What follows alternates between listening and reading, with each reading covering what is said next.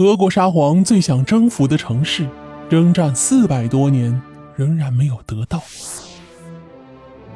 俄国的前身是莫斯科大公国，统治范围很小。可是后来，莫斯科大公国崛起，通过武力扩张，在几百年间，成为地跨亚欧的俄罗斯帝国。俄国虽然征服了很多地区，但有一个地方让历代沙皇魂牵梦绕，经过四百多年的征战，还是依然没能占领。这到底是怎么一回事呢？这座城市就是历史上的君士坦丁堡，即今天的伊斯坦布尔。君士坦丁堡是一座历史名城，曾是东罗马帝国、拉丁帝国、奥斯曼帝国的都城。在四世纪中期到十三世纪期间，这里是当时欧洲乃至整个世界上最繁华、规模最大的城市之一。那么，俄国与君士坦丁堡有着怎样的历史渊源呢？事情还得从一四五三年说起，奥斯曼帝国苏丹率领大军。攻破君士坦丁堡，灭掉了拜占庭帝国。末代皇帝君士坦丁十一世战死，且没有后嗣。他年幼的侄女索菲亚被送到罗马。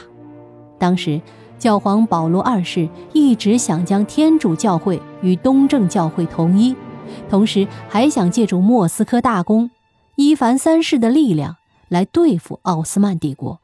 于是，他将索菲亚公主。嫁给了伊凡三世。成婚后，伊凡三世将东正教奉为国教，以拜占庭帝国的继承者自居。同时，他还改用拜占庭帝国的双头鹰的国徽。索菲亚公主也是个厉害的角色。来到莫斯科后，她大力传播东正教的教义，同时还宣传俄罗斯就是第三个罗马帝国的理念。后来。索菲亚公主与伊凡三世的儿子瓦西里三世继承了沙皇的位置。自此啊，历代沙皇都将自己视为东罗马帝国的继承者。在他们看来，君士坦丁堡有着特殊的意义。这里不仅是东罗马帝国的都城，还是东正教会的圣地。然而，这个时候的俄国只能想想而已。他们还不具备征服君士坦丁堡的实力。此后的历代沙皇不断对外用兵，开疆拓土，增强自身的实力。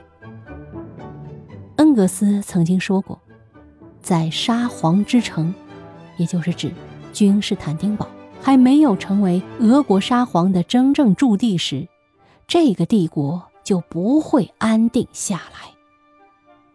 十七世纪开始。俄国开始争夺君士坦丁堡的军事行动，为此，他们在两百多年的时间里，与奥斯曼帝国先后发生了十一次大战，史称“俄土战争”。第一次俄土战争爆发于一六七六年，第十一次俄土战争结束于一九一七年，也就是一战。在俄土战争中，俄国虽然胜多败少。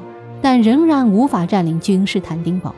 无论是彼得大帝，还是叶卡捷琳娜二世，以及后来的亚历山大一世、尼古拉一世、亚历山大二世、尼古拉二世等，他们都无法进入这座沙皇之城。第一次世界大战中，奥斯曼帝国加入同盟国阵营，俄国看到了机会，与英法进行协商，并达成了瓜分奥斯曼帝国的计划。不过，到了一九一七年，俄国爆发革命，并退出了一战，而沙皇尼古拉二世则被乱枪打死。土耳其建立后，将都城由伊斯坦布尔迁到安卡拉。然而，这里依然是一座非常重要的城市。对于俄国沙皇们来说，君士坦丁堡不仅是神圣之地，还是走出黑海、称霸欧洲的关键一步。不过，这个梦始终没能实现。